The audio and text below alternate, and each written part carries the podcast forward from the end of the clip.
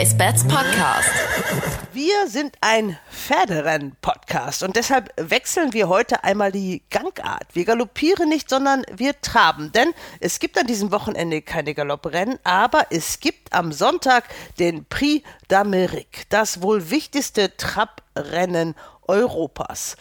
Und es gibt davor noch den Prix de Luxembourg mit einem deutschen Starter und der heißt Dream Breaker.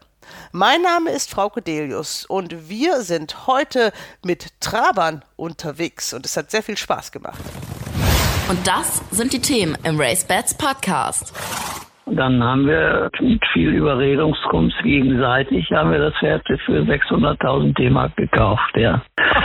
Am Ende war es natürlich richtig, am Ende hat er 4,7 Millionen gewonnen. Wir hören Karl Bock, den Mitbesitzer des legendären Sea Cove, Prix d'Amérique-Gewinner von 1994. Heute ärgere ich mich, dass ich nicht selbst gefahren habe. Bei uns die Trab-Ikone Charles Grendel aus Hamburg. Ich behaupte mal, es gibt keinen deutschen Traber-Fan, der nicht Dreambreaker die Daumen drückt, wenn der am Start ist. Unser Gast in diesem Podcast ist Martin Fink, der Herausgeber von Trab Insight. Für mich gibt es nichts Schöneres, wenn man da einen Traber eben halt ähm, in der Schnelligkeit, in der Ästhetik äh, eben halt Rennlaufen gibt.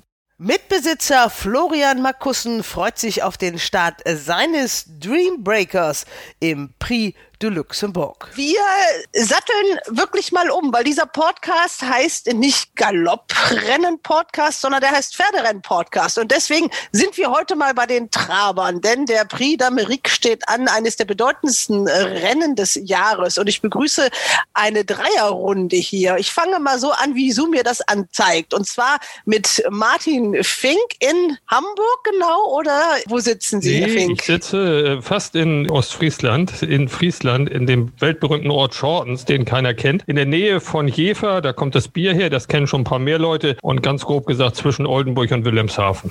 Sie sind der Herausgeber von Trapp in Zeit. Das ist eigentlich die einzige Zeitung, die es über Ihren Sport noch gibt derzeit, oder? Ja, abseits eines Rennprogramms, aber ich bin nicht der alleinige Herausgeber, sondern ich mache das mit einem Kollegen zusammen. Also nicht, dass der das später hört und sagt, ich habe ihn übergangen, Carsten Borg, der jetzt im Gegensatz zu mir, der ich ja aufgehört habe, aber noch aktiver Bahnsprecher ist in Hamburg. Und wir haben das vor ja, fünf, sechs Jahren erfunden, weil wir eben auch dachten, so eine schöne Sportart ohne ein Magazin dazu. Äh, alle haben uns ausgelacht, weil jeder gesagt hat, was wollt ihr mit dem Print heutzutage noch? Nach zwei Ausgaben seid ihr Mause. Aber im Gegenteil, wir haben uns wirklich, glaube ich, das kann Florian auch bestätigen, gut etabliert und die Abonnentenzahlen steigen im Rahmen dessen, was man im Trabhornsport so erwarten kann, ständig. Also wir sind gut zufrieden und liefern auch, glaube ich, viermal im Jahr ein ganz schönes Heft ab. Deswegen, ich begrüße jetzt in der Runde Florian Makussen. Sie sind, Sie sind jetzt aber aus Hamburg, richtig? Ich bin aus Hamburg, genau. Ja, genau. Sie sind Sohn eines Trainers. Sie Ja, sind genau. Amateurfahrer, Bruder eines Profifahrers Ja, alles sozusagen gewesen. Äh, gewesen, aber und Sie Ich komme sind aus einer Traberfamilie, bin auch selber nicht Genau. aktiv als Amateurfahrer. Das ist alles ein paar Jahre her, aber aktiver Besitzer sozusagen und verfolge eigentlich das Renngeschehen tagtäglich auch. Und deshalb sind Sie auch in dieser Runde, denn wir wollen sprechen über Dream Breaker. Ja. Der läuft nicht im Prix d'Amérique, aber der ist im Rahmenprogramm, der läuft im zweitwichtigsten Rennen und ist eigentlich so die deutsche Note in Vincent in diesen Tagen dann am Wochenende. Ja, er läuft sozusagen im kleinen Prix d'Amérique, dem Prix de Luxembourg, am, am Samstag, einen Tag davor. Und ähm, ja, das ist ein ganz tolles Rennen, Gruppe 3 Rennen, geht um 100.000 Euro, ist mit 100.000 Euro dotiert. Und ähm, leider kann er nicht im Prix d'Amérique teilnehmen, da er Wallach ist. Und ähm, das wäre natürlich mal die Krönung noch gewesen, wenn er im Prix d'Amérique hätte teilnehmen können. Aber wir sind schon sehr, sehr zufrieden, wenn wir jetzt mal im Prix de Luxembourg dabei sind. Eine ganz tolle Sache. Und mit in der Runde ist dann mein Kollege Ronald Köhler aus dem RaceBets Podcast Team. Hallo Ronald nach München. Hallo. Du bist natürlich dabei, weil du viele Jahrzehnte lang äh, in Dagelfing Dauergast warst. Du hast auch über Trabrennen viel berichtet und deswegen, weil ich ähm, nicht mich auf ganz unbekannten Terrain bewege, aber auf einem, was ich doch nicht so gut kenne, habe ich einfach Verstärkung gesucht und in dir gefunden. Ja, das äh, hat mich sehr gefreut und äh, ich muss ehrlich zugeben, ich bin dem dem Trabrennsport in den letzten Jahren äh, habe ich ihn nicht mehr so intensiv verfolgt wie früher. Aber dein Anruf hat mich dazu geführt, dass ich mich jetzt wirklich mal auch wieder mit dem Trabrennsport ein bisschen beschäftigt habe. Natürlich jetzt mit dem Prix d'Amérique, aber auch mit dem Prix de Luxembourg. Auch mir die Karriere von Dreambreaker ein bisschen angeschaut habe und auch Trab Insight angeschaut habe. Und ich muss sagen, hm, es ist nicht ganz ausgeschlossen, dass ich wieder ein bisschen Blut lecke. Ja, es gibt hier diesen schönen Artikel, denn das war natürlich hier die Pflichtlektüre. Autor Martin Fink, der Traum geht weiter. Ja, Übertrieben Dreambaker. Genau. Und äh, wir hören in diesem Podcast noch zwei Herren, die sind etwas älteren Semesters. Deswegen haben wir die nicht in diese Zoom-Konferenz mit reingekriegt, leider. Ich habe sie aber angerufen und habe das Gespräch aufgezeichnet. Das sind die Herren Charles Grendel und Karl Bock. Und das sind natürlich die Besitzer eines Pferdes, das dieses Rennen mal gewonnen hat, den Prix d'Amérique. Zwei Hamburger, jedenfalls leben beide jetzt in Hamburg, die zu ihrer Zeit, ich sag mal, Trab-Rennsportgeschichte geschrieben haben. Sie kennen sie. Ich habe äh, für Charles Grende auch das eine oder andere Amateurrennen gefahren. Also wir sind uns sehr gut bekannt miteinander. Ja, und jetzt ist es wirklich ein Jammer, dass wir keine Filmzuspielung machen können und diesen legendären Sieg von Seacoe im Prix d'Amérique nochmal zeigen können, weil ich habe ihn mir nochmal angeschaut. Nach vielen Jahren, das ist schon wirklich irre gewesen damals. 1994 95 war das. Ja, wir können den aber mal hören. Also das können wir ja machen. Zumindest den Sound und den original französischen Rennkommentar. Hören wir doch mal rein, damit wir so ein bisschen in Stimmung kommen. Sikov qui a réduit l'allure, vous l'avez vu, Jos Verbeek qui donne quelques coups de cravache et Vourazi qui semble pour l'instant aller mieux que Quinel. Ah là là, Vourazi qui est lancé la poursuite de Sikov. Quinel est troisième suivi d'Arnaqueur. À la ligne droite va être très très longue pour Sikov qui a toujours le prix d'Amérique à sa main pour l'instant. Mais Vourazi est lancé à sa poursuite à la lutte avec Quinel. Arnaqueur, Uno à tout. Toujours Sikov qui est le meilleur alors qu'il reste 50 mètres à parcourir. Vourazi qui vient l'attaquer maintenant. Vourazi, Sikov. Sikov qui remporte ce prix d'Amérique devant Vourazi, Quinel, Uno Atou, Arnaqueur, cinquième, fabuleux Quinel. Wie habt ihr das Rennen so erlebt? Das war eben ein Rennen. Legendär ist das richtige Stichwort. Nicht nur aus deutscher Sicht, äh, dass eben ein Hamburger Pferd gewinnt, sondern diese Taktik, die Jos Verbeek da angewandt hat, die hat es, glaube ich, vorher und nachher nie wieder gegeben. Der ist äh, nach dem Start im Laufe des ersten Kilometers auf, weiß ich nicht, 50, 60, 80 Meter vom Feld weggefahren. Und alle haben gesagt, ist der Mann irre? Das kann ja überhaupt nie gehen, zumal Seakoff ja nicht als amerikanisch gezogenes Pferd das Abbild eines Stehers war. Und äh, die Favoriten haben sich quasi im Feld belauert, abgewartet, dass Seakoff ihn irgendwann im Schlussbogen entgegenkommt, weil er den Weg eben nicht kann. Und er konnte ihn doch. Und als sie gemerkt haben, der kommt uns nicht entgegen, da haben sie nachgesetzt. Aber das war leider die äh, berühmten Schritte zu spät. Und plötzlich im Ziel hatte Seakoff gewonnen. War noch Kampfhals, also jeder wusste, dass Seakoff gewonnen hat, aber es hätte nicht zwei, drei Meter weiter sein dürfen. Ja, genau. Er hatte sich genau ins Ziel gerettet, sozusagen von der Spitze aus. Also ich weiß nicht, ob es jemals ein größeres Erstaunen gegeben hat im Prix d'Amérique als nach diesem Rennen, was die Taktik betrifft. Und es gab leider, das habe ich heute gehört, keine Nationalhymne. Also da waren die Franzosen wohl nicht so begeistert, dass auf einmal ein in Deutschland trainiertes Pferd gewonnen hat. Daran erinnern sich die beiden Herren. Hören wir doch mal rein, was die dazu sagen. Fangen wir an mit Charles Grendel. Der ärgert sich ein bisschen, dass nicht er im Sulki saß. Ich begrüße ganz herzlich am Telefon in Hamburg Charles Grendel. Herr Grendel, wenn man Ihren Namen hört, dann denkt man ganz automatisch an Trabrennpferde und an eines ganz besonders, an Seakoff. War das auch das Pferd, was Ihnen so ganz besonders von Ihren Zielen, die Sie hatten, in Erinnerung geblieben ist? Ja, kann man so sagen. Erinnern Sie sich noch an den 30.01.1994? Das war der Prix d'Amérique-Tag, ne? Genau, das war der Prix d'Amérique-Tag. Wie haben Sie das Rennen erlebt? Können Sie sich noch erinnern? In Vincennes auf der Bahn. Es war ja ein ganz besonderes Rennen, also nichts für schwache Nerven. Nein, heute ärgere ich mich, dass ich nicht selbst gefahren habe. Das haben Sie auch gemacht. Sie haben ihn aber auch trainiert, oder? Ja, trainiert habe ich ihn. Aber ja. Sie haben einen in den Sulki gesetzt, der hat ja richtig Gas gegeben. Ja, der Werbeck war ein sehr guter Mann äh, im Wagen, hat äh, viele große Rennen gewonnen. Sagen wir mal, wenn einer gewinnt, dann ist ja damit schon alles gemacht. 77 Jahre ist Charles Grendel gesundheitlich nicht so ganz so gut beieinander, das muss man sagen, aber man sieht ihn immer noch in Bahrenfeld auf der Rennbahn. Ganz, ganz selten mittlerweile. Also, weil es ihm eben halt gesundheitlich nicht so gut geht. Also ist er ganz selten auf der, auf der Hamburger Trabrennbahn mal zu sehen. Wir hören nachher noch ein bisschen was von ihm. Aber Karl Bock, der ist Dauergast, 87 Jahre und der erinnert sich noch genau an diesen Moment. Und auch Hille Bock, seine Frau, hat's überlebt, obwohl sie war ganz schön nervös und aufgeregt. In Hamburg begrüße ich dazu jetzt Karl Bock. Hallo, Frauke. Wir wollen sprechen über Seakoff.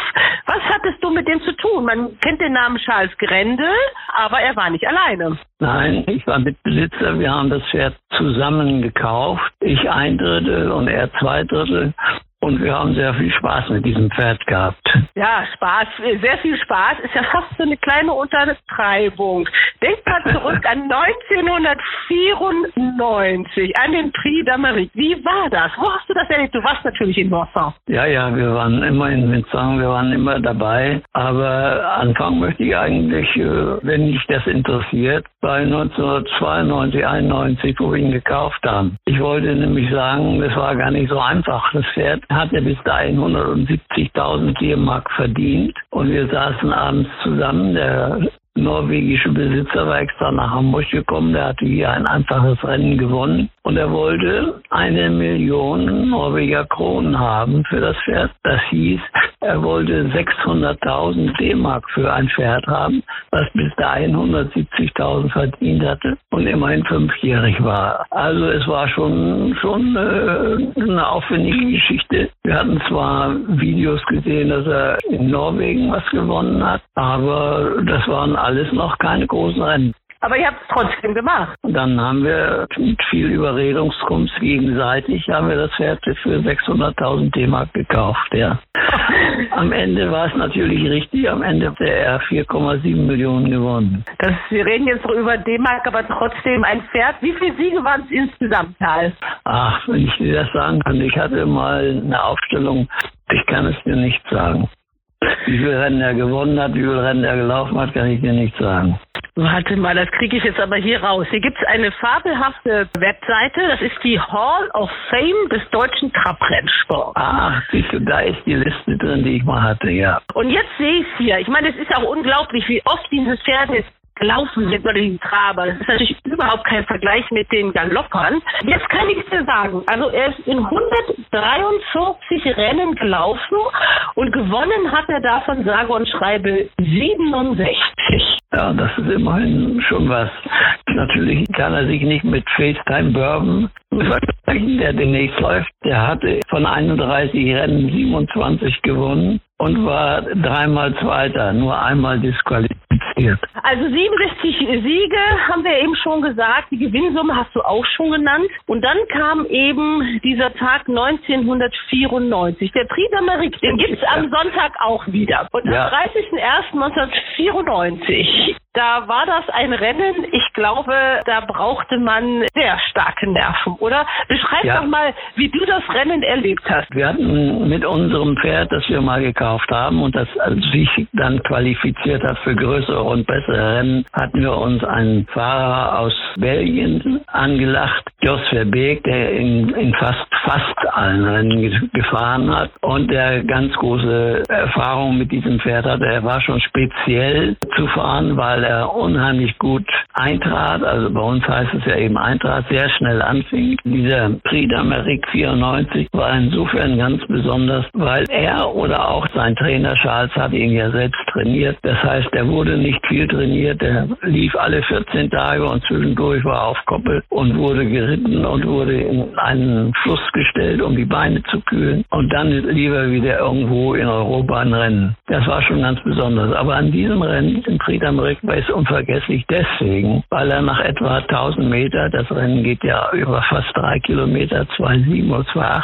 nach 1000 Meter äh, losgefahren ist und zwischendurch 120 Meter Vorsprung vor all diesen anderen hat. Da waren wahrscheinlich wieder 18 oder 19 Pferde im Rennen und der ganze Crew, der saß zusammen und unser Pferd lief 120 Meter davor, kam noch mit etwa 30 Meter in, den Einlauf und war auf der Linie Zielfoto ungefähr, eine Länge, hat es noch gerade gereicht. War, war das ein ganz besonderes Rennen, sowas hat es überhaupt nicht wiedergegeben. Ja, wie gesagt, du kennst Hille, meine Frau, die war inzwischen zusammengebrochen, die hat das Ende nicht mehr gesehen. und damals wurde das auch noch richtig zelebriert und gefeiert, oder? Da waren sowieso jedes Mal um die 60.000 Zuschauer. Es wurde immer mit irgendwelcher musikalischer Reiterstaffel und so weiter. Allerdings, was ganz komisch war, es wurde keine Nationalhymne gespielt. Unsere jedenfalls nicht. wenn, wenn die Franzosen gewannen, dann schon. 600.000 haben die für diesen Hengst damals auf den Tisch gelegt. Das sind Summen, die sind heutzutage noch vorstellbar. Herr Makusen. Sie haben Ihren Dreambreaker ja etwas günstiger gekriegt. Den haben wir etwas günstiger auf einer Hamburger Auktion ersteigert für 16.000 Euro, genau. Das war sozusagen im Nachhinein ein Schnäppchen. Ja, ja, gut, da wusste man, der ist ja noch gar nicht gelaufen, da war er ja Jährling. Genau. Und Sie haben ihn dann ins Training gegeben und als er dann das erste Mal gestartet ist, dann sind Sie mit zwei Kumpeln losgefahren? Ja, nach der Hamburger Auktion ist das Pferd ähm, zum Vorbereiten auf seine Rennkarriere sozusagen nach Holland gegangen zu Trainer Arnold Mollema. Der hat ihm sozusagen seine, seine ersten Schritte beigebracht und dort hat er sich dann zwei, ein Jahr später sozusagen nach dem Kauf ähm, in, in Wolviger im Herbst dann qualifiziert. Und äh, ich bin mit meinen beiden Freunden, dem, die zum Stall Oberkracher gehören, den Fabian Petersen und äh, Uli Paulitz, wir sind nach Wolviger gefahren. Und sie wussten aber gar nicht, dass ähm, Dreambreaker eine Quali jetzt macht. Und ähm, naja, wie die Pferde dann hinter das Auto gingen, habe ich gesagt, schaut mal aufs Geläuf, ähm, unser Dreambreaker Breaker, der macht jetzt seine zweijährigen Quali. Und die hat er dann ganz toll absolviert in einer, in einer relativ schnellen Zeit und, und in einer sehr guten Manier. Und äh, ja, von da an ging es dann los sozusagen. Ne? Ja, Stall Oberkracher, das klingt ja irgendwie nach Niederbayern, hat aber nichts mit Niederbayern zu tun oder doch? Nein, hat nichts mit Niederbayern zu tun, aber es, es, kam dann so, dass eben halt äh, unser Trainer Arnold Mollemer sagte, also da habt ihr wirklich ein ganz tolles Pferd im Stall, da habt ihr einen Kracher im Stall. Und das äh, fanden wir natürlich ganz toll, waren ganz stolz darauf und haben gesagt, okay, dann müssen wir jetzt irgendwie auch einen Stallnamen dafür haben, wenn das ein besonderes Pferd sein soll. Und ähm, naja, haben uns was ausgedacht und da kam, wurde der dann aus dem Kracher, wie Arnold Mollemer sagte, haben wir dann gesagt, ähm, okay, da machen wir den Stall Oberkracher draus. So kam das eigentlich zustande. Tolle Geschichte. Und er ist wirklich ein Oberkracher geworden. Das war ja. ja damals auch noch nicht absehbar. Genau, genau. Das konnte man so jetzt in der Form nicht absehen. Er war damals schon ein sehr talentiertes, gutes Pferd, ähm, war aber eher ähm, in den ersten Starts immer so eher vom Typ der ewige Zweite, äh, bis er dann irgendwann ähm, im Laufe der Zeit das Siegen auch äh, lernte sozusagen. Dafür haben sie ihn ja auch nach Frankreich geschickt. Aber genau. ich wollte noch mal kurz zu den Kumpeln kommen, mit denen sie den Rennstall gemacht haben. Für sie ist es, glaube ich, immer wichtig, dass sie dann nicht alleine sind, sondern es ist ja ein bisschen so geteiltes Leid ist halbes Leid und geteilte Freude ist doppelte Freude, ja. so nach dem Motto, oder? Genau, das, das kann man so sagen. Und wir, wir haben ihn zusammen auf der Auktion ausgesucht. So kam es eben halt zustande. Wir, wir kennen uns lange, sind gut befreundet, kennen uns von der Rennbahn. Und äh, so kam das Ganze zustande. Und dementsprechend äh, feiern wir auch immer unsere Siege zusammen. Die ersten Siege, wie man immer noch, ähm, also wo es noch kein Covid gab, äh, haben wir immer vor Ort ähm, die Siege miterlebt in Vincennes. Und ähm, das macht natürlich riesig Spaß, wenn man das alles zusammen sozusagen feiern kann, verbringen kann, die Zeit. Und äh, ja, eine ganz tolle Sache. Ja, in diesem Jahr ist alles anders in äh, Vincennes. Der letztjährige Prix d'Amérique, da hatten sie gerade noch Glück, glaube ich, die Traber. Der ist noch unter normalen Bedingungen gelaufen worden. Anders als dann später das Pendant bei den Galopper, den Prix de l'Arc de Triomphe, der dann vor so einer Geisterkulisse stattfand. Ja, genau. Der letzte Prix war auf jeden Fall noch vor der großen Zuschauerkulisse. Wir waren auch wieder vor Ort, wie eigentlich jedes Jahr. Eben halt leider dieses Jahr durch die Covid-Pandemie muss es leider ausfallen. Ne? Wer das erste Mal im Prix de Luxemburg teilnimmt, da sollte er eigentlich auch schon letztes Jahr teilnehmen, aber dieses Jahr ist es dann geglückt sozusagen und äh, ja, schade, dass wir nicht vor Ort sein können, aber ja, wir fiebern eben halt am PC dann mit über den Stream. Ja, gar keine Besitzer dabei. Wie sieht das aus, Herr Fink? Wissen Sie, wie die Regelungen da sind? In Deutschland dürfen ja zumindest, darf zumindest ein Besitzer pro Pferd mit auf die Bahn. Wie ist das aktuell in Frankreich? Wissen Sie das? Nach meinen Eindrücken, die ich also auch nur von der Rennbetrachtung am Bildschirm habe, äh, müssen welche zugelassen sein, weil allein schon die Jubelstürme letzte Woche nach dem Prix der ja als weltweit bedeutendstes Trabreiten quasi das Sattelpendant ist zum Prix d'Amérique, da lagen sich die die Leute doch ziemlich glücklich in den Armen. Und das war bestimmt keine Aufzeichnung, weil das ja ein Pferd gewonnen hat, das nicht unbedingt durch viele Siege eigentlich bekannt gewesen ist. Also ich denke schon, dass da in einem ganz bescheidenen Rahmen zumindest der Besitzer zugelassen sind. Aber Sie haben das gar nicht äh, versucht, Herr Markussen, jetzt Nein, für den Samstag. Ich habe es nicht versucht, ähm, weiß ich nicht. Also ich gehe da eher von einer anderen Sache aus. Mag sein, dass Besitzer zugelassen werden, aber ja, wir haben das jetzt gar nicht erst versucht, weil ähm, vom Ausland da ankommt und dann vielleicht vor der Tür zu stehen. Also das haben wir dann, wollten wir dann doch nicht in Kauf nehmen. Vor allem, wo soll man denn dann feiern, wenn man nicht hinterher schön essen gehen kann? Genau, genau. Das kommt ja. alles zu, ne? leider. Ja. Dann bleiben wir doch noch mal bei Ihrem Rennen. Dream Breaker, das kann man in dieser Geschichte aus Trap Inside schön lesen. Der ist ja nach Frankreich gegangen, dann auch zu dem französischen Trabertrainer. Da mussten sie, glaube ich, so ein bisschen erstmal warten, dass er sie überhaupt nimmt. Also so ganz einfach kommt man da ja nicht rein mit seinem Pferd bei dem, oder? Ja, ganz genau. Das hat äh, einige Wochen gedauert, äh, bis wir dann eine, eine Zusage bekommen haben, haben uns lange drum bemüht und energisch drum bemüht, bis dann irgendwann die Zusage kam, ja, alles klar, bringt mir den Dreambreaker und ähm, ich schaue mir das an und, und probiere das mit ihm. Wo wir jetzt natürlich auch äh, sehr froh darüber sind, dass das alles so geklappt hat, weil also da ist wirklich ein Traum in Erfüllung gegangen. A, dass man da das Pferd in Training hat und eben halt dann äh, mittlerweile hat Dreambreaker elf Siege in Frankreich. Also das ist ein absoluter Traum. Fünf Siege hintereinander in Vincennes. Damals ähm, zum Beginn mehr, mehr geht nicht, äh, sage ich einfach mal dazu. Ne? Nein, das ist ja wirklich ein, ein unglaubliches Pferd, ein achtjähriger Wallach mittlerweile, ein, auch ein total hartes Pferd. Ich meine, er hatte in den Jahren 17 bis 19 jeweils 15 Starts, 2020 21 Starts, hat jedes Jahr rund 150.000 Euro gewonnen, mittlerweile über eine halbe Million. Mhm. Und man hat das Gefühl, also wenn man sich seinen letzten Erfolg angeschaut hat, im Trabreiten im Gruppe 3 in Vincennes für Toto 24,2, also der ist nicht schlechter geworden jedenfalls. Nee, er ist auf gar keinen Fall schlechter geworden und jetzt neuerdings funktioniert er auch im Trabreiten. Das war sein, ist also nicht sein erstes Trabreiten, da hat er schon mehrere absolviert, aber das erste erfolgreiche Trabreiten und das in einer ganz tollen Manier und in einer ganz tollen Zeit. Also muss man schon sagen. Also das macht natürlich Geschmack auf mehr. Und äh, mhm. man sieht, er, er hat äh, seine Form im Moment zur Hand und ähm, er ist sozusagen ja ein sehr, ein sehr charakterstarkes Pferd und ja ein eisenhartes Pferd. Also er hat die gewisse Härte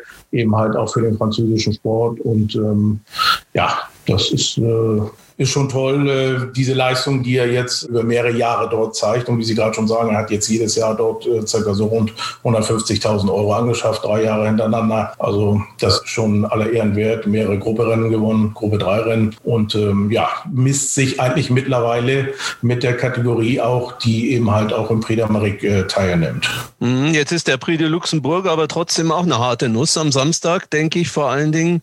Ich glaube, er hat Startnummer 8. Ist das richtig? Autostart 2000 1100 Meter? Genau, genau. Er hat ähm, erste Reihe, aber leider ähm, ziemlich weit außen Startplatz 8, was natürlich nicht so toll ist. Ich denke mal, ja, sind, A, sind tolle Pferde da drin. Dorgus de Gees aus dem Stall Basier ist der klare Favorit da drin. Der letztjährige Sieger ist dabei, Anzi Delia von Roman Derieux, auch ein tolles Pferd. Und noch ein anderer auch von Basier, Ledeger, hat über eine Million Euro gewonnen. Ja, und eben halt die anderen Pferde auch, die dort mitlaufen, alles tolle Pferde, alles Granaten haben.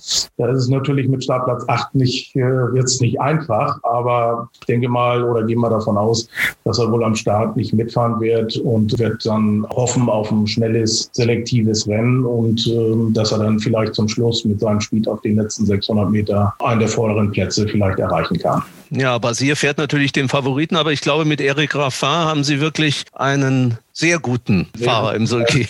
Der französische Champion, äh, Fahrradchampion ja mittlerweile und ähm, ja, genau, da haben wir, denke ich, ähm, das sehr gut getroffen auch. Ja, Martin Fink als neutraler Beobachter, fast neutraler Beobachter, Dream Breaker Kann der das Rennen gewinnen? Sollen wir den wetten bei RaceBets? Hm, da gibt es natürlich äh, zwei Positionen. Die eine ist die objektive. Dann würde ich sagen, mit Gewinnen wird es natürlich nicht ganz einfach, weil Florian hat es gesagt, die beiden Erstplatzierten des Vorjahres sind am Start und das Pferd von Basir, Dorgos de Guess, gewinnt ja eigentlich immer. Auch ein achtjähriger Wallach übrigens, äh, der noch nicht erfasst ist.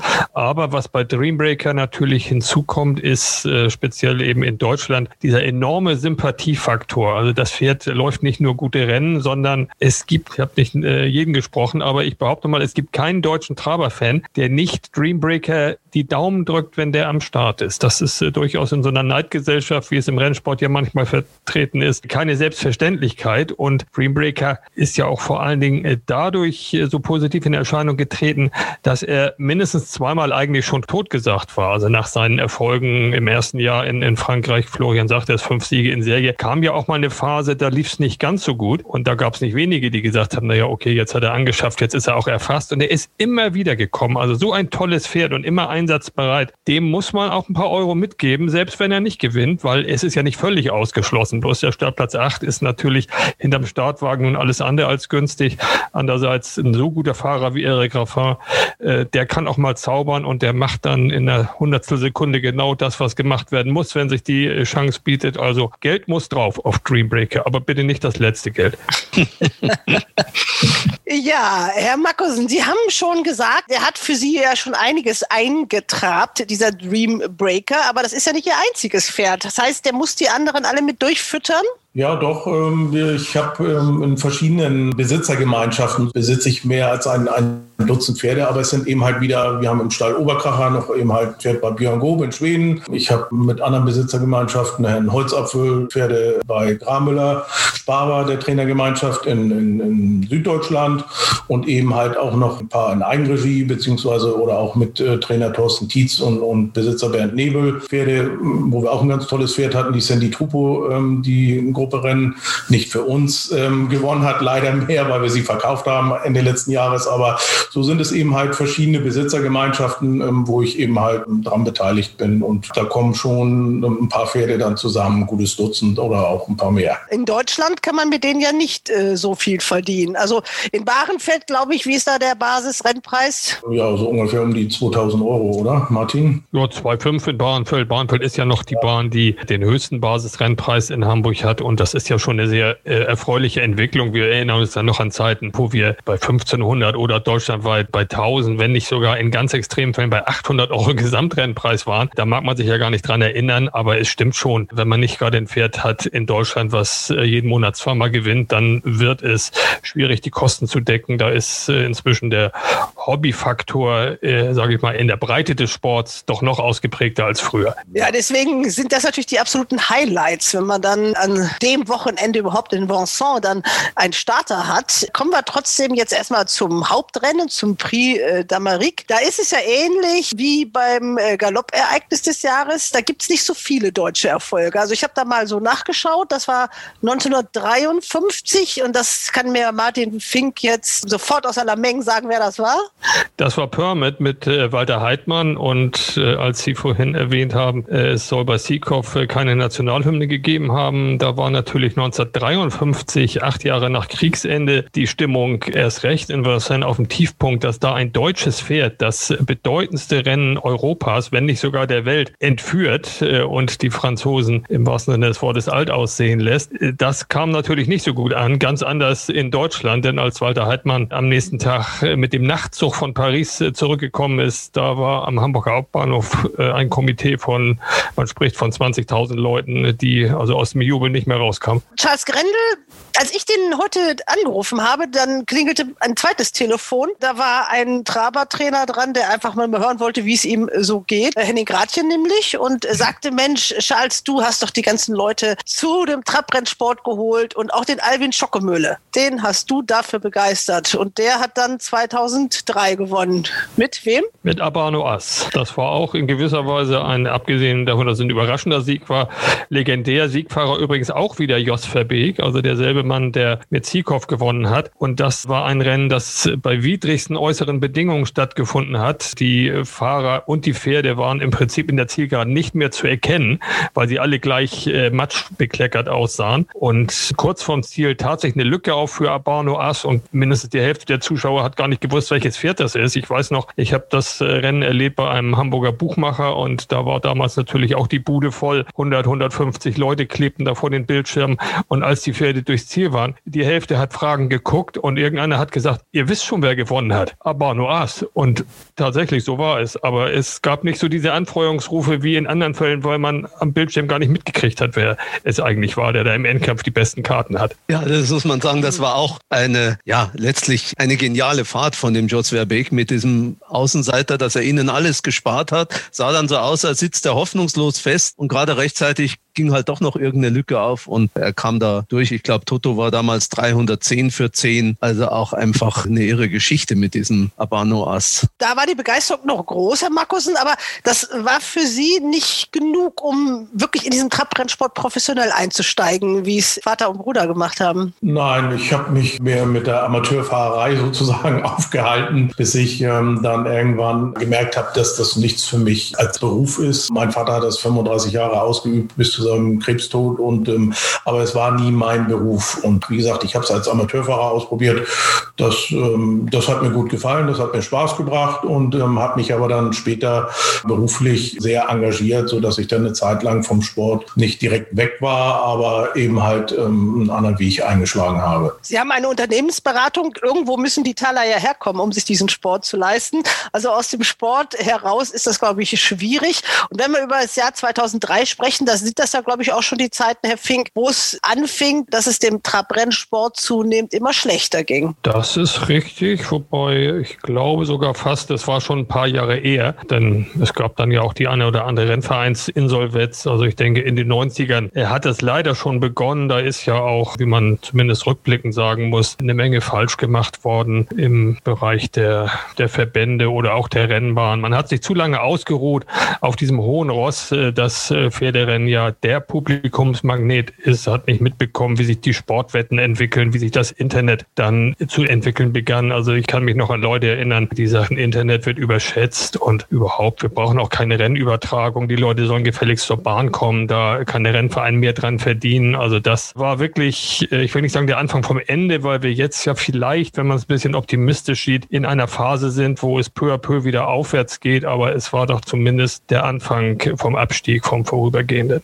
Ronald, wenn man das so mit dem Galopp vergleicht, irgendwo klingelt es da ein bisschen, oder? Ja, wobei man ja äh, sagen muss, wenn ich das richtig sehe, dass es beim Trabrennsport vielleicht doch schon ein bisschen früher bergab gegangen ist. Aber ich würde auch diesen kleinen Hoffnungsschimmer, den der Herr Fink da jetzt erwähnt hat, würde ich gar nicht so abtun. Natürlich können wir alle nicht in die Zukunft sehen, aber es gibt natürlich schon kleine Indizien, die auch positiv stimmen. Also wenn ich jetzt gelesen habe heute, dass nun diese Rennwettsteuerrückerstattung von ausländischen Buchmacherunternehmen nun endlich formal auch durch ist und da dem deutschen Rennsport wieder ein bisschen Geld äh, zufließt, dann sind es natürlich keine Riesensummen, aber es sind Summen. Also ich glaube auch, dass durch diese Corona-Pandemie, da sind nicht nur negative Dinge passiert, weil wie Sie auch sagen, Herr Fink, mit dem Internet. Also ich kann es nur an mir beobachten. Ich glaube, ich habe noch nie so viele Pferderennen angeschaut wie in den letzten zwei, drei Monaten. Ja, kein Wunder, also, Ronald, jetzt bist du ja auch Rentner, jetzt hast du ja auch die Zeit. ja, ich bin schon eine Weile, bin ja schon eine Weile länger, äh, länger Rentner. Nein, ja, aber ich hoffe mal, dass das schon weitergeht und dass die positiven Anzeichen, die kleinen positiven Anzeichen, die es gibt, sich ja vielleicht doch noch ein bisschen auch ausbauen lassen. Und so solche Rennen wie der Prix d'Amérique, gut, der findet nun in Frankreich statt und nicht in Deutschland, aber das sind schon Ereignisse nach wie vor, die einfach eine Ausstrahlungskraft haben, auch wenn sie vielleicht jetzt im Falle des Prix d'Amérique nicht so sehr nach Deutschland äh, zielt. Schauen wir doch jetzt mal voraus auf dieses Rennen am Sonntag. Wann genau äh, wird es gestartet, damit alle rechtzeitig auch dann an den Monitoren sitzen? Es ist das sechste Rennen um 15.15 Uhr. Das ist an den Wochenenden der klassische Zeitpunkt für die Conti Plus. Und natürlich ist dieses Rennen nicht nur, weil 18 Pferde laufen und es entsprechend viele Kombinationsmöglichkeiten gibt, sondern auch durch den sportlichen Wert, wie jedes Jahr Bestandteil dieser französischen Großwette. Ja, und jetzt bin ich gespannt, was unsere beiden Traber-Experten sagen, ob FaceTime Bourbon, der sehr, sehr deutliche Favorit, tatsächlich so über der Konkurrenz steht, wie das die Buchmacherkurse im Moment äh, nahelegen kleine Korrektur sozusagen, sonst ist der Züchter nicht zufrieden. Das Pferd, das Pferd heißt FaceTime Bourbon und oh, nicht Bourbon. Okay. Der Züchter ist übrigens ja ein ehemaliger Hamburger Kaufmann, der Herr Engelke, ein Deutscher. Ist er das Wunderpferd, gegen das die anderen keine Chance haben? Ein Wunderpferd, wenn ich das sagen darf, ist er. Also es könnte sogar sein, dass er wirklich der momentan äh, weltbeste Traber ist, äh, sicherlich in Europa. Aber trotzdem bin ich der Meinung, er wird nicht unverwundbar sein. Und ich habe mir auf RaceBets die Festkurse mal angeschaut. Da sehe ich doch eine Menge attraktive äh, Kurse, weil nämlich FaceTime Bourbon mit 1,50 Euro arg niedrig steht. Und nach den Eindrücken der letzten Zeit glaube ich nicht, dass ein so niedriger Kurs berechtigt ist. Denn wenn wir ein Jahr zurückdenken, da hat er gewonnen. Allerdings nicht als Favorit, obwohl er auch 2019 äh, schon eine absolute Siegesserie hingelegt hat. 2020 beim Sieg zahlte er vierfaches Geld. Da war Favorit Davidson Dupont und der ist jetzt der zweite Favorit, Jean-Michel Bazir, mit einem Pferd, wo ich der Meinung bin, je nach Rennverlauf, äh, der ist wahrscheinlich kein Deutsch schlechter. Das war letztes Jahr schon ein harter Kampf und äh, zwei Wochen später in der Revanche-Partie zum Prix d'Amérique, dem Prix de France, da hat Davidson Dupont gewonnen gegen FaceTime Bourbon. Wenn ich also mir überlege, wen ich wette, dann allein schon aufgrund der Quote eher Davidson Dupont als FaceTime Bourbon. Und das sind nicht mal vielleicht die beiden einzigen, die, wenn das Rennglück ein bisschen mitspielt, gewinnen könnten. Davidson Dupont, der zahlt 4,75 für einen Euro. Gucken wir doch mal, bevor wir zu den anderen Stimmen hier kommen aus dem Podcast, was denn unsere Experten aus Hamburg gesagt haben, wen sie wetten würden. Karl Bock. Hast du denn einen Tipp für uns? Also den Favoriten, der zahlt ja nur 1,5. Muss man den trotzdem wetten oder hast du eine Alternative für uns? Der, der zahlt wahrscheinlich nicht mal 1,5. Nee, da gibt es keine Alternative dazu. Da läuft ein Pferd von Aller, ich weiß jetzt den Namen, das, ich habe jetzt auch keine Unterlagen hier. Aber das Pferd werde ich äh, so hinter, hinter diesem großen Favoriten, FaceTime Bourbon heißt der, werde ich hinter diesem großen Favoriten wetten. Aber der kann für meine Begriffe wirklich nicht verlieren. Ja, Karl Bock natürlich äh, war auch nicht mit der Quote so einverstanden. Der sagt, äh, FaceTime Bourbon, der ist auf jeden Fall mit in meiner Zweier- oder Dreierwette. Aber auf Sieg wette ich den nicht. Da war ihm die Quote zu unattraktiv. Kann man verstehen, oder? Absolut. Das ist, die Quote ist, ich will nicht sagen zu niedrig, wenn er gewinnt, dann wären das 50 Prozent in vier Minuten. Das ist natürlich schön. Aber sie ist nicht so attraktiv, dass man sagt, äh, da müssen wir draufstellen, weil das Pferd meilenweit raussteht. Er hat ja auch in den Vorbereitungsrennen, ich will nicht sagen geschwächelt, aber für meine Begriffe war der Eindruck nicht so, dass er haushoch über der Konkurrenz steht. Wie kann man sich denn den Rennverlauf äh, vorstellen? Haben Sie da eine Prognose, wie sich dieses Rennen entwickeln wird? Wird denn der im gleichen Besitz äh, stehende Vivid Weiß Ass, ist der sowas wie der, wie der Sekundant äh, für FaceTime Bourbon oder, oder wie, wie muss man sich das vorstellen? Also ich denke, für einen Sekundanten ist er zu gut, denn das würde ja in etwa die Bedeutung haben wie bei den Galoppern, wenn man sagt, ein Stall nimmt einen Pacemaker mit ins Rennen, der dann bis zur Zielgeraden führt, das Tempo hochhält und anschließend kommt das gemeinte Pferd und gewinnt. Dazu ist der Vivid Ass äh, zu gut. Der war ja auch äh, im den Vorbereitungsrennen äh, gut mit dabei. Ich glaube nicht, dass äh, einer von den Favoriten das Rennen von vorne angehen wird. Letztes Jahr war es so, dass äh, Davidson Dupont so in der zweiten Gruppe in zweiter Spur lag, also in gewisser Weise ein verdecktes Rennen hatte und in seinem Rücken lag FaceTime Bourbon und in der Zielgeraden, als Davidson Dupont nach vorne zog, wäre es fast äh, zu diesem äh, Déjà-vu wie damals mit Abano Ass gekommen, nämlich dass FaceTime Bourbon die Lücke nicht rechtzeitig findet. Und dann sprang ja an der Innenbahn äh, sein Stallgefährte Vivid Weiß Ass weg, wurde sofort nach außen, also nach, nach innen außerhalb des Geläufs auspariert und dadurch wurde die Lücke frei für Pestime Bourbon, der dann mit der tollen Grundschnelligkeit, die er hat, doch noch gewonnen hat. Aber ich denke, dass in der Anfangsphase eher die Außenseiter vorne sein werden. Der, der äh, Züchter von FaceTime Bourbon ist äh, Herr Engelke, ein ehemaliger Hamburger Kaufmann, den es vor vielen Jahren in die Normandie gezogen hat. Dort hat er ein Gestüt erworben und sich eine kleine Zucht äh, aufgebaut. Aber wenn überhaupt mal für eine Zucht der Ausdruck klein, aber fein gilt, dann ist das äh, bei den Bourbon-Pferden. Die haben übrigens alle diesen Nachnamen. Also wenn in Frankreich ein Pferd XY Bourbon läuft, dann ist das immer aus der Zucht von Rainer Engelke. Und da ist dieser FaceTime Bourbon kein Zufallstreffer, sondern da gab es schon viele äh, Gruppe 1 Sieger. Und äh, so hat also, falls er dann wieder gewinnt, auch in diesem Jahr der mögliche Prix-d'Amérique-Sieger eine deutsche Note durch den Züchter. Was bedeutet dieser Name? Das ist ganz einfach. Herr Engelke hatte eine Wohnung in Paris am Place du Bourbon und äh, er musste mit seiner Frau überlegen, wie nennen wir das Gestüt oder wie nennen wir unsere Pferde und seitdem haben die den Zusatz Bourbon im Namen. Muss man auch erstmal drauf kommen. Florian, Markus, Ihre Meinung zum diesjährigen Prix d'Amérique? Die interessiert mich doch auch noch. Ich sehe das ähnlich ähm, wie die Experten hier sozusagen. Ja, FaceTime Bourbon ist der, der klare Favorit in dem Rennen. Es ist ein ganz tolles Pferd. Ist, äh, ja, man kann schon sagen, ein Ausnahmepferd mit dem, was er alles geleistet hat.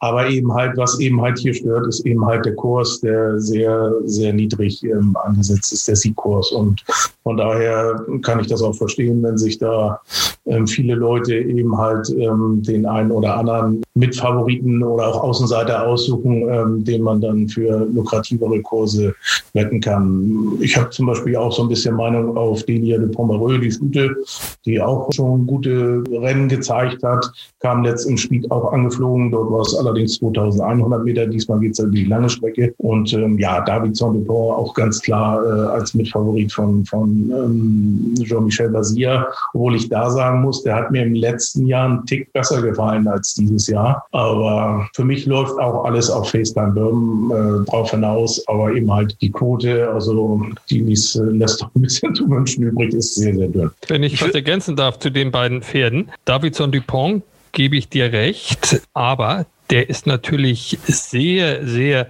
dezent auf das Meeting vorbereitet worden. Der hat also nach seiner Sommerpause äh, ein halbes Dutzend Starts gehabt, wo er nur mitgelaufen ist. Und da haben auch die B- und C-Fahrer des Stalles drauf gesessen. Basier das erste Mal im Prix de Bourgogne um die Jahreswende. Und da war er sehr knapp geschlagen Vierter. Es sah für den Moment so aus, als wenn er das äh, Rennen noch weiter vorne beenden könnte. Und anschließend im Prix de Belgique haben alle gesagt, jetzt muss er liefern.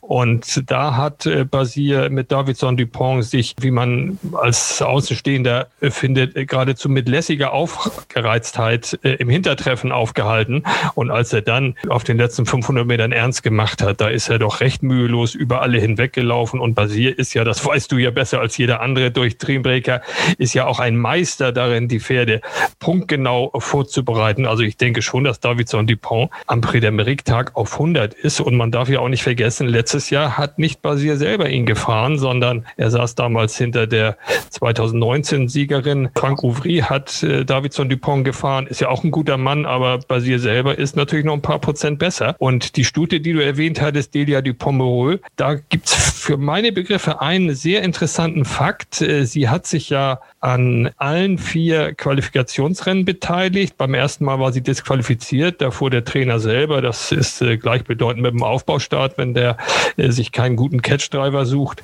Da war sie auch äh, dann, wie gesagt, disqualifiziert. Beim zweiten Mal ähm, mit Frau Nivar knapp gescheitert. Sie war vierte und die ersten drei qualifizieren sich ja direkt für ein Prix d'Amérique. Das hat sie dann geschafft am 3. Januar im Prix de Bourgogne als dritte. Und jetzt kommt's. Sie ist auch im Prix de Belgique vor zwei Wochen mitgelaufen, war dort Zweite zu Davidson Dupont, aber mit vollem Beschlag. Und normalerweise äh, sagt man ja, wenn ein Pferd mit allen vier Eisen läuft, dann ist es sowieso in der Kategorie nicht so ernst zu nehmen. Dann laufen die nur mit und die lief eben mehr als nur mit, sondern war Zweite. Und äh, das ist äh, natürlich jetzt am Sonntag nicht der Fall. Da gehen die Eisen wieder runter. Und äh, das könnte also auch das Pferd sein, was wirklich am meisten noch im Tank hat. Also die finde ich auch sehr interessant, zumal sie ihren starken Speed hat, hattest du angesprochen. Und wenn da der Rennverlauf äh, passt und sie aus dem Vordertreffen irgendwann dann äh, den Turbo zünden kann, dann bin ich mal gespannt, was sie gegen die Hengste ausrichten kann. Ronald, du hörst auch sehr interessiert zu. Ich wette, dass auf dem RaceBets-Konto, auf dem Wettkonto am Sonntag äh, auf jeden Fall eine Wette oder mehrere Wetten von dir auf die Traber kommen werden, oder? Ja, ich, ich habe schon die Wette gemacht und insofern habe ich mich jetzt über Herrn Finks Aussagen sehr gefreut. Ich habe nämlich Delia de Pomereux Siegplatz gewettet. Ja, prima. Das, das ist eine lukrative Quote und da hat man, glaube ich, Spaß in dem Rennen mit. Ja, jetzt guckt man mal, was über diesem Rennen drüber steht. Man hat die Dotierung von einer Million Euro halten können. Wie geht das denn in diesen Zeiten, Herr Fink? Halten ist gar nicht, glaube ich, der richtige Ausdruck, denn die war ja in den letzten zwei Jahren von der Million runtergenommen worden aus äh, Spargründen, weil bei der PMÜ ja auch ein paar Umstellungen aufgrund von finanziellen Entwicklungen vorgenommen wurden. Und was also noch erstaunlicher ist, als es halten schon gewesen wäre, ist der Umstand, dass es jetzt wieder eine Million ist, nachdem eben in den vergangenen beiden Jahren 100.000 1000 Euro daran fehlten. Ja, wie geht's? Ich denke, das äh, hat auch damit zu tun, äh, dass einerseits äh, die äh, stationären Umsätze in Frankreich natürlich zurückgegangen sind, dadurch, dass die Annahmestellen überwiegend geschlossen haben, aber dass sich der Internetmarkt, äh, auch was die ausländische Beteiligung betrifft, sehr, sehr positiv entwickelt hat für die PMÜ. Ja, ich habe gerade eine Pressemitteilung gelesen von der PMÜ, dass der Gewinn der PMÜ in den Monaten November und Dezember deutlich besser ausfiel als kalkuliert und France Gallot, also da bezieht sich jetzt auf die Galopper, seine Prognose für das Nettoergebnis Ergebnis äh, Ende Dezember 2020 von plus 8 auf plus 15 Millionen Euro erhöht. Also vielleicht ist das ja bei den Trabern ähnlich. Daran sieht man ja, dass viele eben halt dann über das Internet eben halt auch online wetten, anstatt in die, in die äh, Bar Tabaks und so weiter äh, zu gehen, in die Wettannahmestellen. Also es verteilt sich schon um. Vielleicht wird nicht äh, ganz das Ergebnis erreicht, aber die Umverteilung ist ganz klar und deutlich zu sehen eben halt in dem Sektor. Ich, ich denke auch, es kann damit zusammenhängen, dass äh, natürlich der Pferderennsport, wenn auch ohne Zuschauer, aber in der gesamten Pandemie äh, konsequent weiterveranstaltet hat, während äh, diverse andere Sportarten eben nicht stattgefunden haben. Und das ist natürlich dann auch äh, sozusagen äh, für das Sportwettengeschäft ein Nachteil, wenn, äh, ich will nicht sagen, niemand Fußball spielt oder Tennis spielt, aber eben doch in vielen Bereichen weniger, als es sonst der Fall ist, dann wetten die Leute was anderes und schon landen sie bei den Pferden, die eben durchfahren veranstaltet haben, mehr oder weniger. Ja, aber die PMÜ, ähm, da sind die Umsätze auf die deutschen Rennen, was ich jedenfalls aus dem Bereich des Galopprennsports äh, weiß, eben gesunken, also nicht äh, gestiegen. Und deswegen kommt das alles in Deutschland einfach nicht so richtig an. Dieser Boom, der vielleicht in Frankreich äh, gerade stattfindet. Gut, kommen wir mal trotzdem äh, zum Thema Doppelrennbahn in Hamburg. Also Hamburg äh, auch in schwierigem Fahrwasser. Ich rede jetzt von den Galoppern. Da musste ein neuer Vorstand gewählt werden. Der hat jetzt verkündet, dass man auf jeden Fall sicher mit drei Renntagen plant und eventuell, falls doch Zuschauer kommen dürfen, mit fünf. Ist das das richtige Signal, wenn man nun doch endlich die Doppelrennbahn in Hamburg haben möchte? Die Frage ist, ob man in diesen Zeiten wirklich von Signal richtig oder falsch sprechen kann, denn also es ist wahrscheinlich nicht die alleinige Entscheidung des Hamburger Rennclubs, so genau wie im vergangenen Jahr, als äh, ja keine Zuschauer zugelassen waren. Da muss man sich doch äh, an den Gegebenheiten orientieren. Also als ideale Grundlage, um jetzt Signale zu setzen, kann man vielleicht die Zeit nicht betrachten.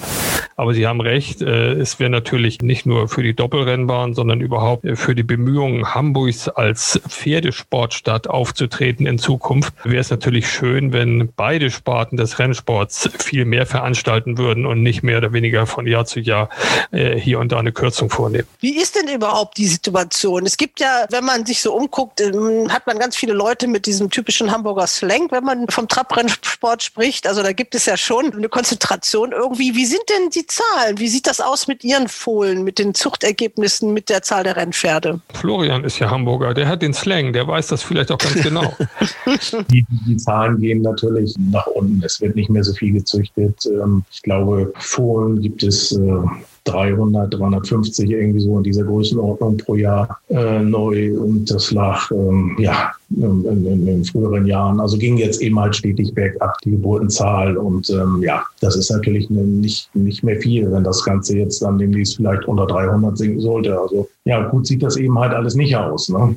Also die Situation ist nicht gerade toll. Und die Perspektiven, es fehlt immer irgendwo die Perspektive für, die, für den Besitzer, für den Züchter. Ähm, das ist das. Ist das. Die, es muss ja alles ein bisschen planbar sein. Und ansonsten kaufe ich mir kein Pferd, wenn ich jetzt nicht groß planen kann. Das ist eben halt schwierig, dann auch neue Leute ähm, an den Sport heranzuführen und dafür zu begeistern, ähm, wenn, die, wenn die Planbarkeit eben halt fehlt. Das ist genau der Punkt. Äh, das ist auch äh, etwas, was man in vielen Gesprächen raushört. Es gibt jede Menge Besitzer, gerade die, die man so in Anführungsstrichen als die kleineren bezeichnet, die halten sich ein, zwei Pferde und da ist es ihnen eigentlich egal, ob die, ich sag's mal ganz krass, um 1000, um 2000 oder um 3000 Euro laufen, aber die sollen laufen. Und wenn dann in einer Region, und da ist leider Hamburg, hätte ich fast gesagt, federführend, zu unregelmäßig oder zu selten Rennen angeboten werden, dann führt das dazu, dass diese Leute sagen, was soll das? Ich brauche mir kein Pferd halten, äh, wo nur der Trainer im Kreis fährt, um es bei Laune zu halten und dann will ich starten und entweder gibt es keinen Renntag oder das Rennen fällt aus. Hamburg ist ja das beste Beispiel. Äh, wir hatten einen Renntag Anfang Januar, PMÜ-Rennen auf dem Montagmorgen. Da waren vier Rennen, das ist sowieso nicht gerade eine Anzahl, äh, die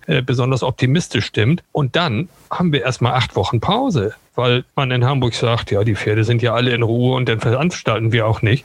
Und äh, Fakt ist, man sieht die Hamburger Pferde zum großen Teil in Berlin oder in Westdeutschland am Start. Nur Hamburg hat keine Rennen. Und das ist, da sind wir beim Stichwort Signal schon wieder, möglicherweise nicht das Richtige. Ja, das sehe ich auch so. Deswegen das Thema Doppelrennbahn. Also wie lange ist das schon auf dem Trapez in, in Hamburg? Gefühlt fünf Jahre plus. Länger. länger. Ich glaube wirklich länger. Und äh, jetzt hieß es ja im letzten Jahr, gut, das war vor Corona, der Senat, der macht 30 Millionen locker und es kann losgehen. Ich glaube, davon kann im Moment auch nicht mehr die Rede sein, oder doch? Ich weiß nur, und äh, da habe ich jetzt natürlich den Nachteil, dass ich hier 250 Kilometer von Hamburg weg bin und so das tägliche nicht ganz so mitbekomme. Ich weiß nur, dass, dass das Problem immer gewesen sein soll, nicht etwa, dass der äh, Senat nicht bereit ist, ein bisschen in die Tasche zu greifen, um diese Doppelrennbahn möglich zu machen, sondern dass die Bedingung immer gewesen ist, es muss sich jemand finden als Betreiber, so dass die Stadt nicht äh, jedes Jahr äh, Betrag X zusetzen muss, sondern die Stadt äh, stellt die Bahn hin und dann muss der Laden laufen. Und ich glaube, das ist unter anderem das Problem. Wer kann sowas äh, zum Laufen kriegen? Ich sehe da einen äh, jungen Mann, der ist Unternehmensberater. Sie müssten das doch wissen, wie sowas geht. Aber als allererstes braucht man Geld dafür. Ne? Das ist immer das Wichtigste daran. Und ähm, ja, weiß ich nicht, ähm, ob Herr Herz äh, sich dafür erwärmen kann. Ich glaube, das geht darum, dass die Stadt gerne möchte, dass, dass eben halt ein Betreiber zehn Jahre lang garantiert, ähm, ja, das Ganze eben halt zu betreiben, zu bewirtschaften, durchzuführen sozusagen. Und ähm, ja, dafür braucht man natürlich ein bisschen Atem, auch finanziellen Atem. Aber ich denke, ja, eigentlich sollte das gegeben sein, wenn man diesen Sport liebt. Gibt es mit Sicherheit auch, auch mehrere Leute dafür. Ob die jetzt so motiviert sind oder nicht, weiß ich nicht. Da kann ich jetzt nicht viel zu sagen. Aber anscheinend ist es eben halt schwierig, dort jemanden für die nächsten zehn Jahre zu finden, der eben halt garantiert, das Ganze zu betreiben und durchzuführen.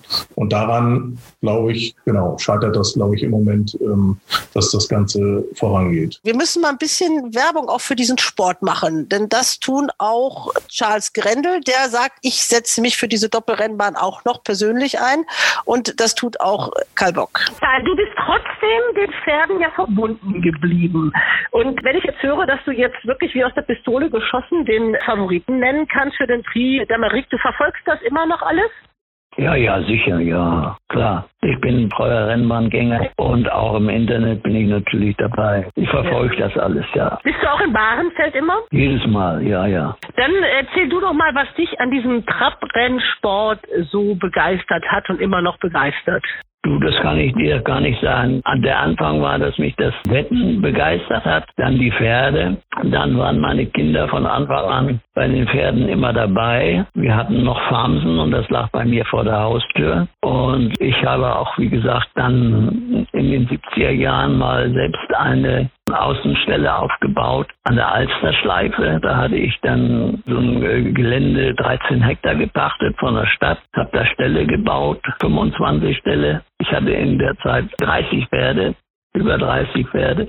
Und das habe ich dann auch alles selbst gemacht mit einem, mit Folge Alkemade, mit einem Holländer. Wir haben wir da mit einer Frau und ich, wir haben das da alles reguliert, nebenbei natürlich. Und ja, da hatten wir auch große Erfolge. Das war das erste Mal, wo wir überhaupt in, bei den Trabern die Idee hatten, die Pferde von draußen kommen zu lassen. Die nicht ihr Leben lang auf der Rennbahn standen, sondern dann in Paddocks draußen toben konnten und konnten sogar in die Alster und sich da hinschmeißen. Aber Karl, du bist ja auch einer, der dafür steht, dass man den Galopprennsport und den Trabrennsport auch gleichermaßen lieben kann. Man sieht dich ja auch immer auf der Derbybahn. Ja, ja, sicher. Ich habe ja auch viele Galopper gehabt. Erstens in den 80er Jahren mit Fritz Klein, ich weiß gar nicht, wie unser Stall da hieß, hatten wir mindestens immer drei, vier Pferde, drei.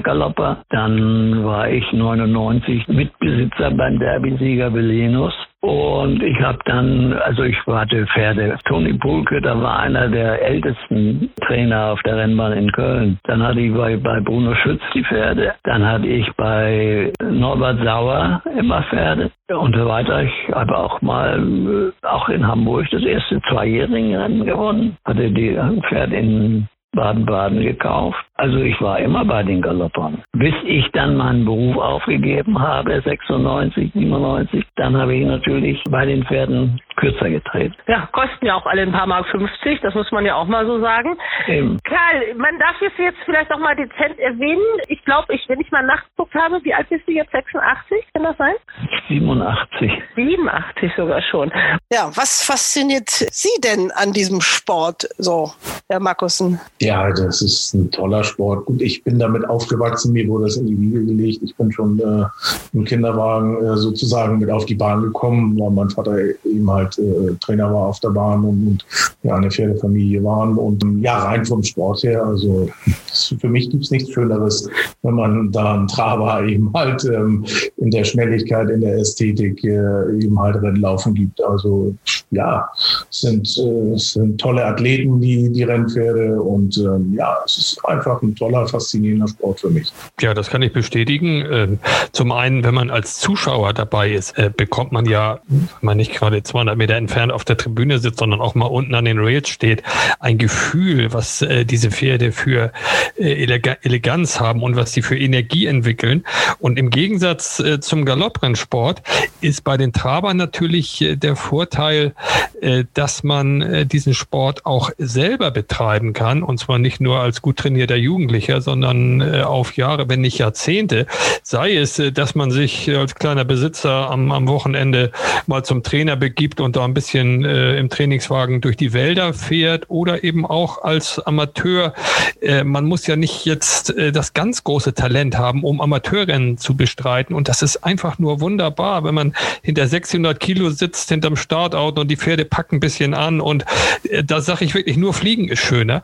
Und diese Kombination, äh, dass der Sport sowohl rein Außenstehende anspricht, äh, wie eben auch äh, Leute, die selber ein bisschen was davon haben wollen, äh, das macht ihn so wunderbar. Und da kommt natürlich auch hinzu, dass Pferde an sich ja so wahnsinnig tolle Wesen sind. Ich äh, merke das, wenn man zum Beispiel in Vincennes durch die Ställe geht und da trifft man ja also auch wirklich teilweise auf Elitepferde, äh, was, was die für einen Charakter ausstrahlen. Und äh, man merkt wirklich, man steht dahinter, äh, man steht neben einem wirklich tollen Superpferd und nicht hinter einer, äh, neben einer Kreatur, die ein Fell und vier Beine hat und äh, vielleicht wenig im Kopf. Also das äh, gibt viele Details äh, beim Pferderennsport, die ihn so spannend, so interessant und eben für verschiedene Gruppierungen machen. Also das mag ich jetzt auch noch unterstreichen, obwohl ich selbst nie Amateurfahrer war. Die Trabrennvereine hatten ja in den 80er und 90er Jahren, als ich noch die Berichterstattung gemacht habe, gab es die schöne Übung, dass eigentlich jeder Trabrennverein einmal im Jahr ein sogenanntes Journalistenrennen veranstaltet hat, wo wir auch die Möglichkeit hatten, das wirklich selber mal zu erleben. Da gab es natürlich äh, vorher Training und, und Übungen und so weiter und dann äh, im Rennen. Und da kann ich nur sagen, alle Journalisten, die ich kennengelernt habe, die da mitgemacht haben, waren, wenn sie nicht schon vorher fasziniert waren, spätestens dann fasziniert. Und so viel Geld für einen Werbeetat hätte man gar nicht ausgeben können, wie mit dieser einfachen Maßnahme, dass man den Journalisten die Möglichkeit gegeben hat, das wirklich selber zu erleben. Und äh, also mir hat es damals auch einen Riesenspaß gemacht und das war mit ein Highlight des jeweiligen Jahres. Das ist äh, völlig eingeschlafen, wie ja auch bei den äh, Rennvereinen zum sehr großen Teil Pressearbeit komplett eingeschlafen ist. Also man rechnet immer noch damit, wie das in den großen Zeiten der Fall war, äh, dass die Presse zur Bahn kommt, um zu berichten. Aber nein, heutzutage müssen wir zur Presse kommen und denen irgendwas äh, an die Hand geben. Dann wird auch was veröffentlichen. Aber das darf nicht mit eigenem Aufwand bei denen zu tun haben. Da fehlt es an Geld, da fehlt es an Know-how. Man braucht ja nur meinetwegen äh, den ARD-Videotext angucken, wenn da ausnahmsweise mal von einem großen Rennen berichtet wird, dann ist die Überschrift Reiten, obwohl es vielleicht um den Prix d'Amérique geht. Also da kriegt man eine Krise als Fan von dieser Sportart.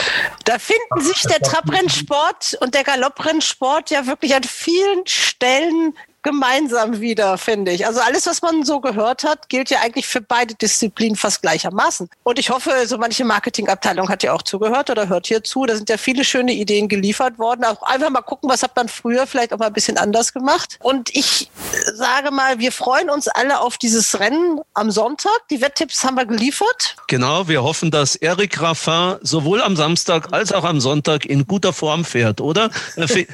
Herr Markus. Das machen wir auf jeden Fall und drücken die Daumen. Wie sagt man das bei den Trabern? Bei den Galoppern sagt man ja Hals und Bein? Das sagt man bei den Trabern auch, Hals und Bein. Also noch mehr Gemeinsamkeiten. Meine Herren, ich bedanke mich, wünsche Ihnen ein schönes Wochenende, viel Erfolg, bleiben Sie vor allem gesund und äh, wir gucken vor allem am Samstag, was Dream Breaker macht und dann am Sonntag den Prix d'Amérique. Ganz herzlichen Dank. Tschüss. Dankeschön. Ciao. Hals und Bein. Bis zum nächsten Race Bats Podcast.